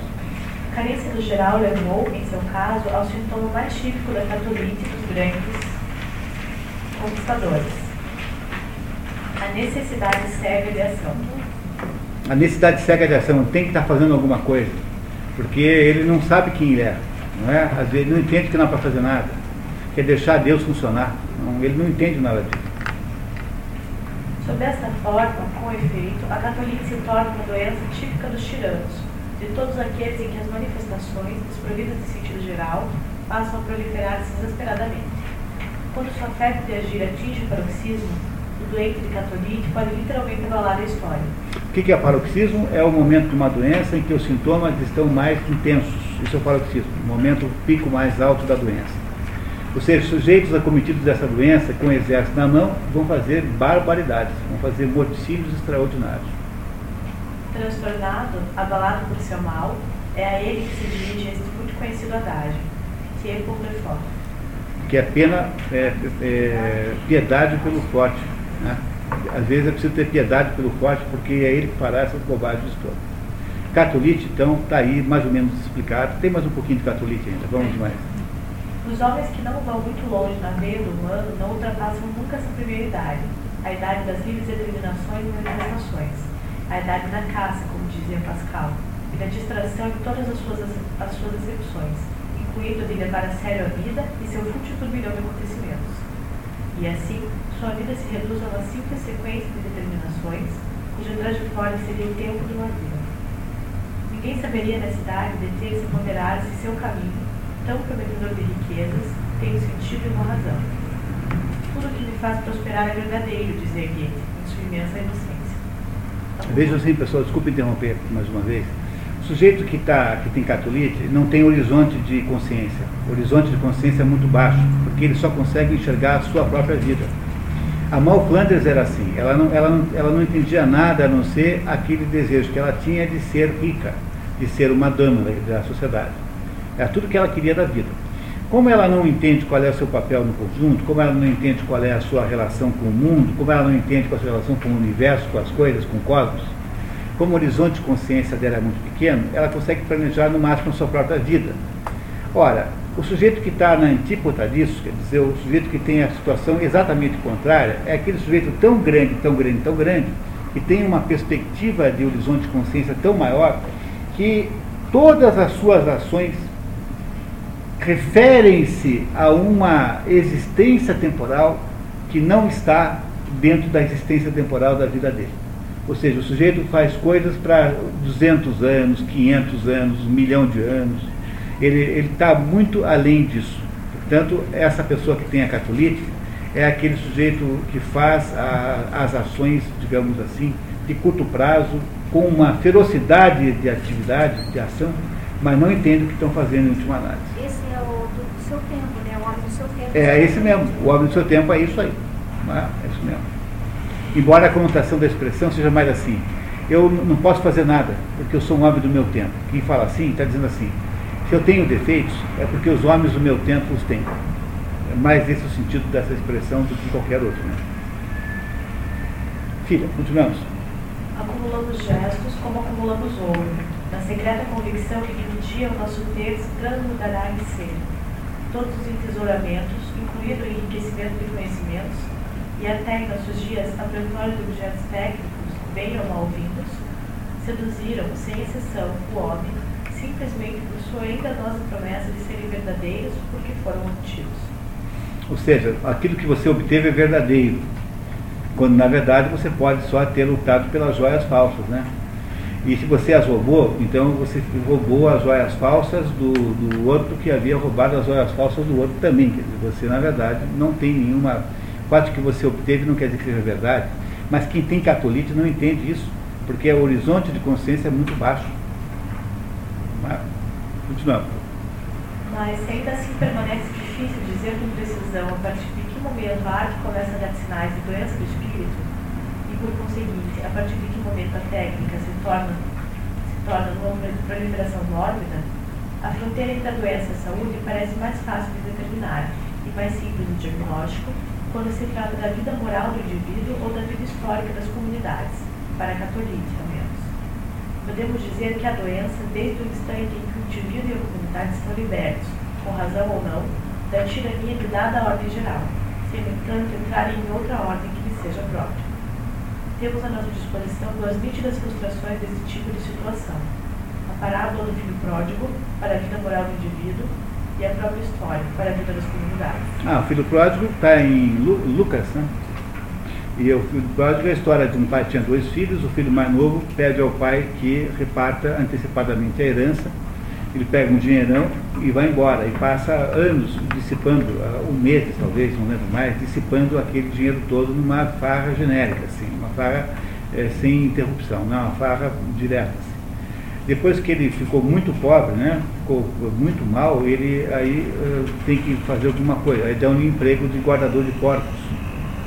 Mas enquanto está lá guardando os porcos, uh, ele fica muito chateado, o porco não é um animal com grande prestígio no mundo judaico, né?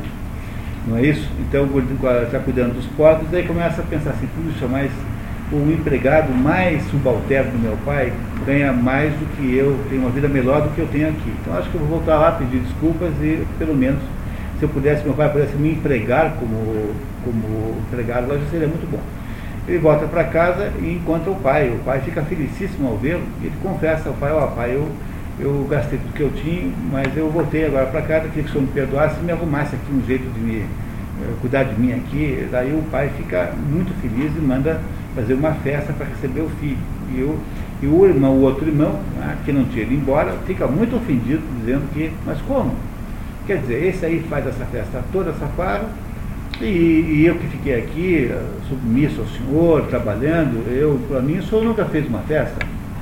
Aí diz o, o pai assim, não, mas aqui é nós temos que, antes de mais nada, agradecer que o nosso filho voltou, estava perdido e foi encontrado. Essa é expressão belíssima, né, poética da Bíblia. É, essa é parábola do, do filho pródigo. Vamos ver como é que agora o nosso autor explica isso aqui. É, aliás, possível que a história do filho pródigo, por, por um lado, e a história, por outro, sejam os paradigmas mesmos da catolite, em sua primeira variante. Farei o que bem entender, diz o filho pródigo, e parte para o mundo, libertando-se assim dos sentidos gerais de sua família e de sua comunidade. É, ele não diz bem assim, né? Isso está um pouco na boca do, do autor. Ele também não tem uma rebelião contra o mundo, ele não, ele não sofre de acatolite. Né? Não é a catolite a, a doença desse filho pródigo ele simplesmente não sabe que ele depende de um conjunto de valores mais altos que ele. Ele tem uma espécie de cegueira com relação a isso. Quem tem uma cegueira com relação ao, horizonte em volta de si, terá sempre atitudes, digamos assim, destrambelhadas como essa. A fim de se dar determinações arbitrárias cujo alcance geral ele desconhece, pois é precisamente a tirania da generalidade que em casa o exasperava. Ele o liberta dela se gosta do espetáculo feérico da natureza, ele não tem senão de mergulhar nela. Se quer percorrer o mundo, percorrê-lo-á. Quando quiser descobrir a ordem ou outras ordens do amor, procurará o amor. Ele vai errar assim, sem saber, de uma significação geral para outra, fornecendo a prova, explícita ou não, de que sua única liberdade reside em procurar seu próprio sentido geral. Não obstante. Entendeu, pessoal? Aqui é uma coisa importantíssima o que ele quer não é um sentido para a vida, ele quer a liberdade de variar. Por isso é que o maior pecado de quem é assim, do, do que tem catolite, é a infidelidade. Porque ele não quer a, a, em si a escolha, ele só quer ter o direito de ficar variando. Ele então não percebe que os valores em volta podem ser definitivos e, e fortes ele fica então mais ou menos pulando de galho em galho. É, isso é uma forma de catolicismo. Ele não está negando nada, ele não está recusando. Ele simplesmente quer mudar, variar. Essa é a única coisa que ele deseja. Não obstante, nem o filho pródigo, nem nenhum outro aventureiro saberiam reconhecer o seu, pois não podem descobrir nenhum, persuadidos, de que, persuadidos que estão de que sua liberdade é de pura cultura apenas, não é absolutamente necessário invocar o geral para que ele seja ativo, por sua presença ou por sua ausência, na desordem aparente da aventura.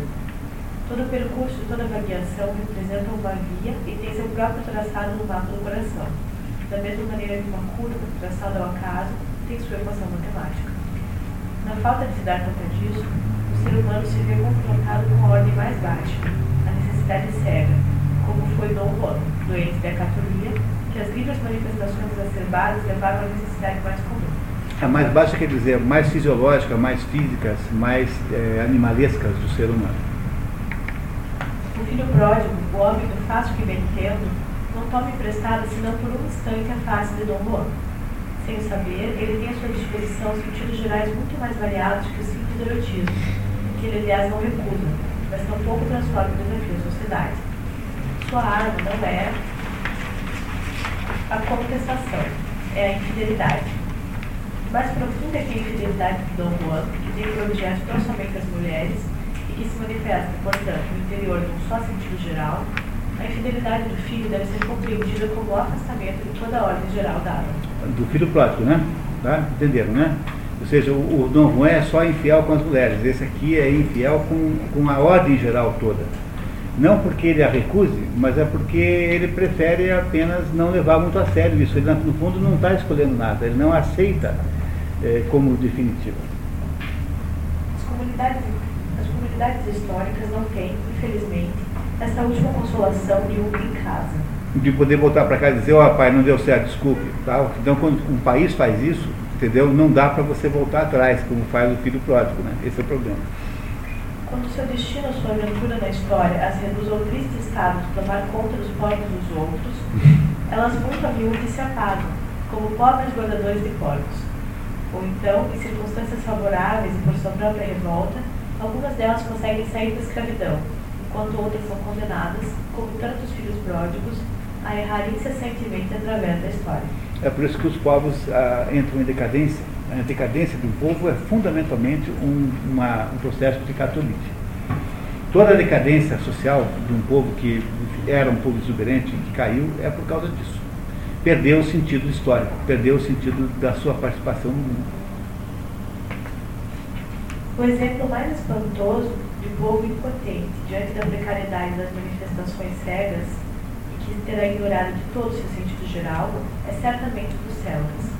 Já alguns séculos antes da nossa era e até os nossos dias, nesse vasto território dos conflitos do Mar Negro à França, a Espanha e a Inglaterra, os celtas, com efeito, lograram constantemente, como tão judiciosamente se ressaltou, para me dar todo o Estado constituído, mas não souberam elevar-se eles próprios a sua própria ideia de Estado e a sua própria realidade histórica. É, os celtas são um mistério enorme, aparentemente não tinham nem escrita.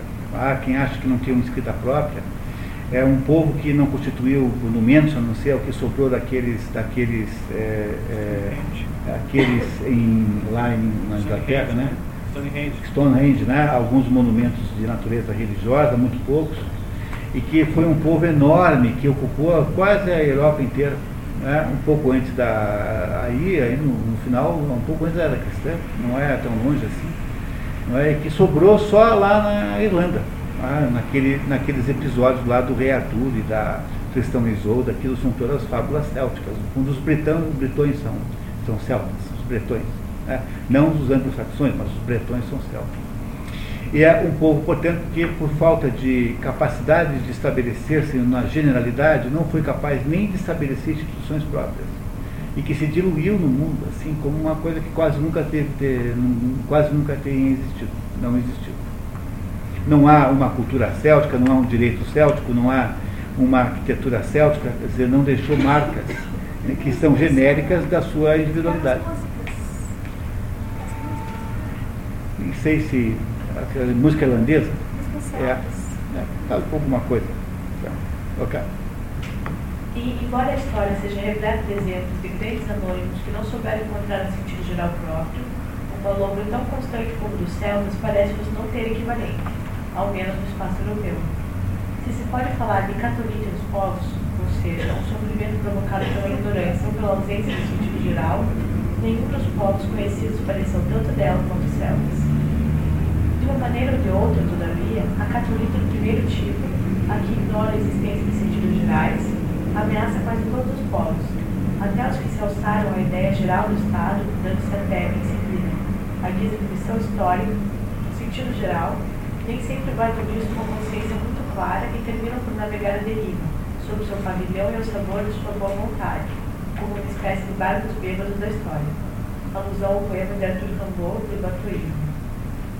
E se alguns têm a sorte de alcançar um porto, os outros, na febre de seus acessos de catolite, se apressam a partir, como se nada do que voga no oceano da história devesse encontrar repouso na ordem do geral. Retomando agora os, os principais traços postos em evidência pelo caso vivo de todos os casos de catolite analisados precedentemente, apercebemos de que ele se desenha cada vez como uma réplica do espírito ausência, indistintamente percebida, de um geral apto a modelar o destino e as condutas dos seres e das comunidades. Essa reação do espírito tem, de início, algo de positivo. Traz consigo, nos anos da inocência, a sedução do verbo puro, livre para se abrir a todos os objetivos e a todas as aventuras. É a chance de você poder mudar de conceitos, né? mudar de referências genéricas. É essa parte boa da catolítica. Ela é uma doença que tem um aspecto bom, que é você poder desembarcar de uma coisa que é ruim para uma melhor não é isso? Mas se você não tiver uma segunda melhor para botar, aí você fica perdido. E essa perdição o transformará numa espécie de agente cego e inconsciente do, da sua própria existência, e isso irá levar para a destruição, ou para, o, digamos, a falta total de propósito, uma das duas coisas. Em sua angústia diante do vazio, o vazio da existência, o espírito ativa a riqueza do possível, ele, porém, não resolve pelo real, ainda quando realiza, contentando-se em apresentá-lo como uma reação em cadeia, possível após possível. Sem o reconforto das manipulações do vivido, casos privilegiados da criação, o espírito possuidor de tal exuberância se arriscaria muito a perder-se, pois suas acumulações, ainda que em cima de baliza, não podem ultrapassar o domínio da quantidade. Ou seja, não tem qualidade. Né? As ações que são feitas por quem tem eh, essa catolite são ações sem sentido, sem articulação. No fundo, você passa a vida se perdendo, procurando coisa que não existe né, sem saber qual é o seu papel nesse mundo. Você só sabe quem você é quando você se referencia àquilo que está fora de você. Não, você não sabe quem você é pela sua própria referência. A sua, a sua percepção de, de existência, de individualidade, depende da referência externa. Ou seja, depende do como é que você se insere no conjunto das outras coisas, que é a, general, a, generalidade, o genérico que está em volta de você. O, o capitão do Long ele sofre Capitão Ahab? É. Capitão Ahab sofre de, dessa doença. Eu acho que ele, na verdade, é um. Eu acho que é outra. Porque o outro, o Capitão Ahab, é um tipo satânico, né? Em última análise. Portanto, é um tipo que está negando-se a aceitar alguma coisa. Ele é um rebelado contra a ordem. Ele é tão, mais parece com o Stephen Dedalus do que com o Amal Flanders ele é maligno de fato, ele é satânico, demoníaco em si próprio, que não é mal Francis não é demoníaca, ela é só um pouco doidivana, assim, tá? não é isso irresponsável, mas ela não é demoníaca de modo nenhum. Nós temos até uma simpatia por ela de vez em quando, pouquinho, assim, tá? Continuamos, né? Até aqui, apenas a primeira variante da catolite foi objeto de nossas preocupações, aquela em que falta não somente um sentido geral apropriado, mas também a consciência dessa carência. Na segunda variante, que no entanto é profundamente solidária na primeira, a catolite assume uma feição diferente. Como se tratará doravante de doenças espirituais conscientes de seu mal, a carência do sentido geral apropriado, o clima da doença será mais refinado, embora seu padecimento seja mais intenso. Essa é muito mais grave, essa segunda forma da catolite. Olha que interessante. Nesta forma, a catolite é uma das doenças reservadas ao homem que já se alçou à cultura em todo caso, uma das doenças dos obcecados, pela lucidez. É, os metidos alúcidos. O que fala assim, eu sou um ser racional, eu sou um cientista, a minha mente trabalha com conceitos racionais, eu não deixo a minha mente ser tomada por fantasias e mistificações mitológicas. Todo mundo que tem essa conversinha sofre dessa segundo tipo de catolite aí. E olha só, ele vai explicar. Os mais vulneráveis aos ataques da segunda forma de catolite são os cientistas quando saem das zonas de segurança de sua especialização sem necessidade de filosofar. Com efeito, antes o espetáculo do mundo deveriam, sobretudo em sua perspectiva científica, transparecer leis sentidos gerais, e onde estes últimos não se mostram senão sob a forma da necessidade mais pura, os homens de ciência são vítimas de um autêntico mal espiritual, como sucedeu ao biólogo Jacques Monod. Jacques Monod, só para quem sabe, prêmio Nobel de Biologia, é um sujeito que tem uma tese, um livro chamado Acaso e Necessidade, famosíssimo, pelo qual ele ganhou o prêmio Nobel, aliás, que estabelece o seguinte, diz que a vida é completamente aleatória. A vida é produto do acaso sobre a face da Terra. No entanto, ele continua escrevendo no livro né, e diz assim, olha, olha que espertalhão, né? então é assim, a vida é o acaso, mas os seres que nasceram do acaso ou seja, a vida gerou seres, não é? Esses seres que continuam nascendo e se multiplicando e se reproduzindo, esses não se reproduzem por acaso, eles se reproduzem porque eles são conduzidos por uma espécie de norma interna que só lhes diz respeito, ou seja, não é alguma coisa externa, mas é uma programação interna que depois da genética considera-se que seja pelos genes, que essa não é aleatória. Ora, engraçadinho, né? Quer dizer, Assim, a vida nasceu por acaso. Ele não acha que haja nenhuma necessidade de haver um, um demiurgo, alguém que tenha produzido a vida. Muito bem, então ele não acha que tenha isso, né? No entanto, ele é o primeiro a admitir que o modo como as criaturas existem não é por acaso. Bom, mas ele diz assim, não, mas isso existe, elas existem autonomamente assim, não foi alguém que produziu. Bom, mas espera aí. Então, não acho, vocês não acham muito mais estranho que, que tem alguém, que em algum momento tem alguém criado uma regra que os pernilongos parecerão sempre com pernilongos, que os, os mosquitos parecerão com os mosquitos, que os, os quartis parecerão com a quartis, e que isso se repita de maneira constante, não é muito mais estranho que isso aconteça do que a, a ter havido o nascimento da vida por algum meio que não humano? Ou seja, ele tenta provar que a vida é do acaso, mas ele fica prisioneiro, por sua vez, na ideia da qual ele não consegue escapar, de que há alguma coisa estranha nisso tudo, ou seja, quem é que inventou as tais das formas que se autorreproduzem? Alguém deve ter inventado isso. Ele não admite a autoria de Deus do mundo, mas admite uma autoria estranhíssima, que é essa autoria de que as coisas são como são, como se isso fosse uma coisa gratuita. Me parece estranhíssimo. É o filósofo que acha, o cientista filosofante, né, que acha que resolveu todos os problemas do mundo. Ele não compreende o que ele está dizendo porque ele não tem a perspectiva metafísica e porque ele a julga religiosa, enfim, é, ingênua, infantil, e é por isso que ele não entende mais nada.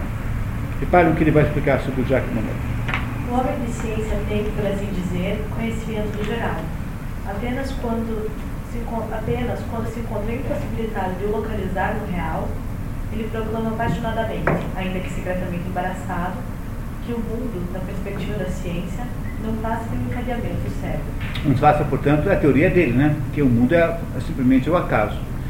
Dá para você imaginar uma bobagem dessa desse tamanho? No entanto, isso é a ciência moderna, porque a ciência moderna é profundamente catolítica, né? tem essa catolica, catolite, sofre dessa doença de não entender qual é o papel dos elementos no conjunto geral.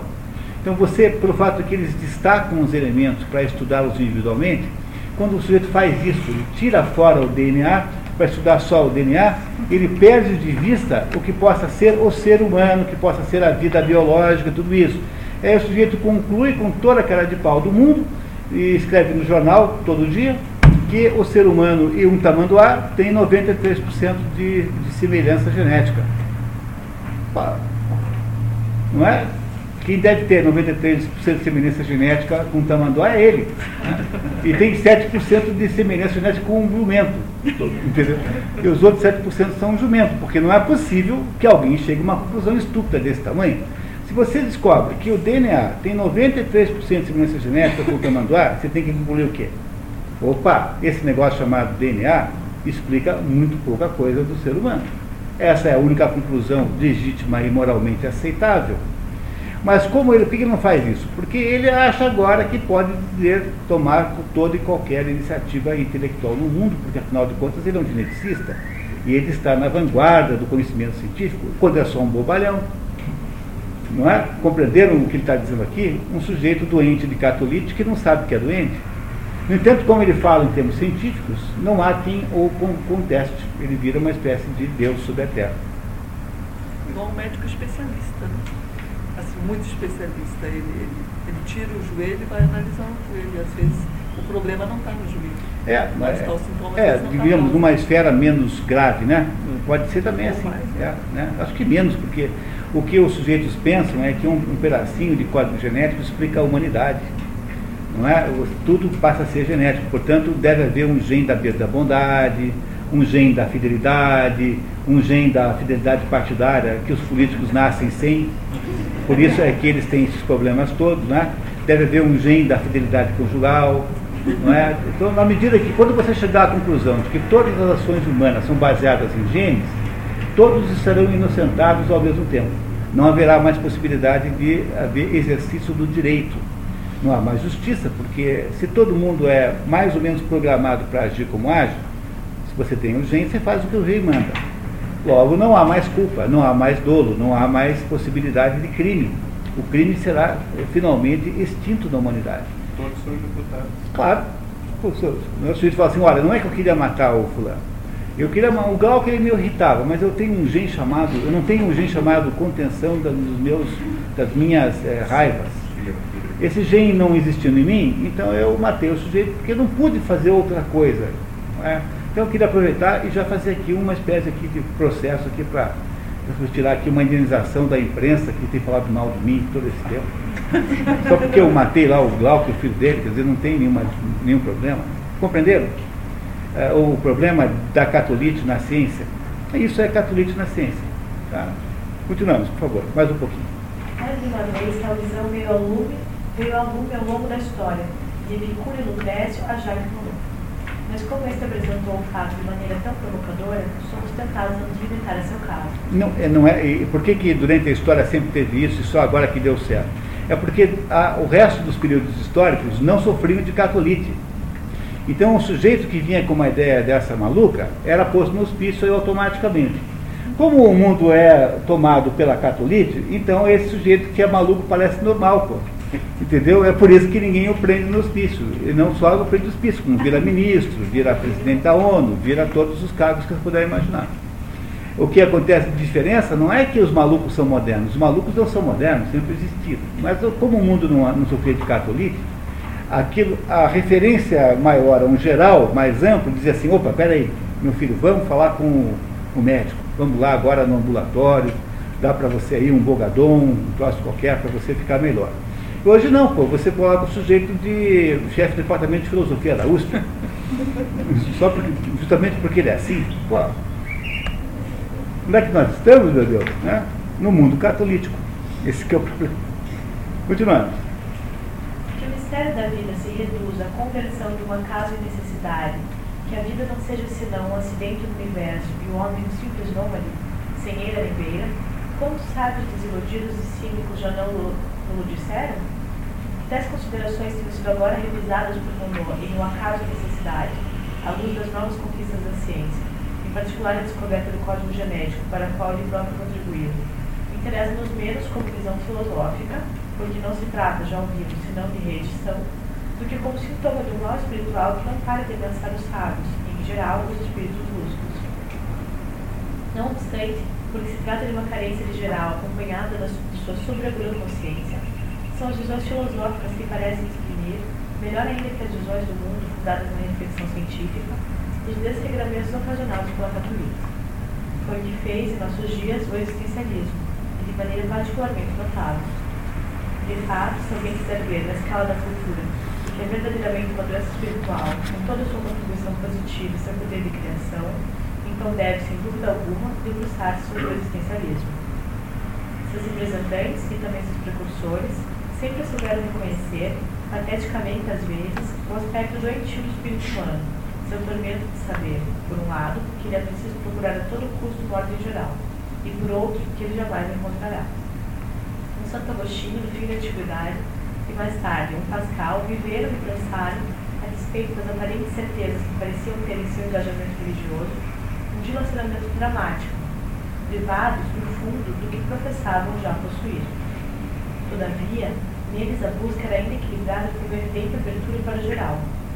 No Kierkegaard, em contrapartida, e mais tarde no existencialismo ateu, particularmente francês, onde o primado do geral foi definitivamente usurpado pelo individual, vemos aparecer a exasperação, as contrações do espírito e o desespero. Kierkegaard é, sem dúvida, o grande doente católico de nossa história da cultura. Isso é tão importante, tão interessante, dá para falar uma hora disso aqui, mas eu vou ser bem rápido, para a gente fazer um intervalo. Santo Agostinho é o primeiro filósofo existencialista do mundo. Você lê Santo Agostinho, parece que é um filósofo moderno, ele fala assim, eu faço tal coisa, eu fiz tal coisa, ele é um sujeito que fala direto com o leitor, ele não fala em termos, gené em termos científicos, e Santo Agostinho, Blaise Pascal é o maior de todos os outros filósofos que mais se parece com ele, Blaise Pascal, que já é muito de posterior, né?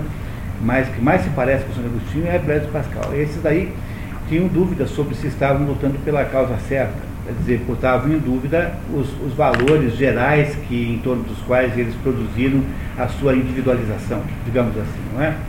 Mas o, os existencialistas franceses, Jean-Paul Sartre e Albert Camus, sobretudo Jean-Paul Sartre, eu sempre digo para vocês nunca usarem a palavra existencialista como se ela fosse um rótulo é, unificador, porque cada um desses existencialistas tem o seu próprio existencialismo. Heidegger tem o seu, é, Jean-Paul Sartre tem o seu, Albert Camus tem o seu, é, o, o, Cada um tem um modo de ser existencialista, não é que é diferente do seu, do seu até mesmo contemporâneo.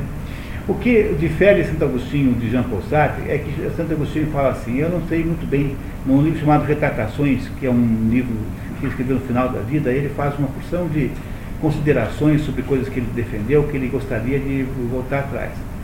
É, é muito, muito interessante, aliás. Mas o Jean Paul Sartre não, diz assim, o mundo não faz nenhum sentido. Eu não tenho nenhuma essência. Nada está predeterminado.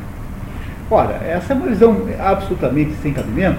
Ele escreveu um livrinho chamado O, o Existencialismo é o Humanismo, que é, na verdade, um discurso que ele pronunciou e que foi editado um livro, em que ele diz assim, há quem diga que eu estou falando bobagem.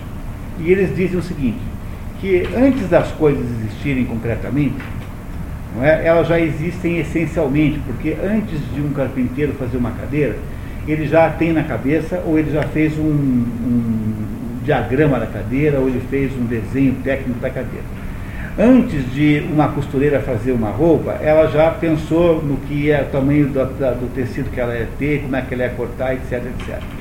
Isso é verdade, eles têm razão. De fato, a essência precede a existência, menos para o ser humano. Porque como o ser humano não foi idealizado por ninguém, e no fundo o que ele quer dizer é o seguinte, Deus não existe, é só isso que ele quer dizer, né? No fundo, tudo isso, 50 anos de filosofia é só para dizer assim, Deus não existe. É que Jean Paul Sartre não queria que existisse. Não é? Então, Deus não existe. Então, como o ser humano não foi desenhado antes, então ele existe sem essência. Logo, o, o, o, existencialismo que eu defendo, que a existência precede a essência, é perfeitamente defensável. Compreenderam o engano enorme que é isso? O que é o existencialismo francês de Jean Paul Sartre? Basicamente, Jean Paul Sartre. Albert Camus já é diferente. Né? Mesmo Merleau-Ponty, que é, digamos que é o sucessor de Sartre, não tem o mesmo existencialismo.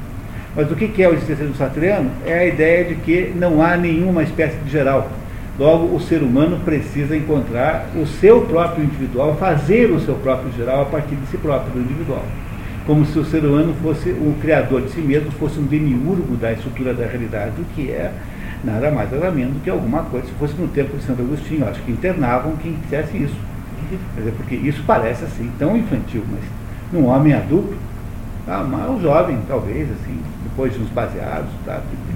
mas um homem adulto, professor de filosofia, intelectual respeitado, uma coisa dessa é uma coisa que é preciso aí pensar na sanidade mental da pessoa, sinceramente. Né?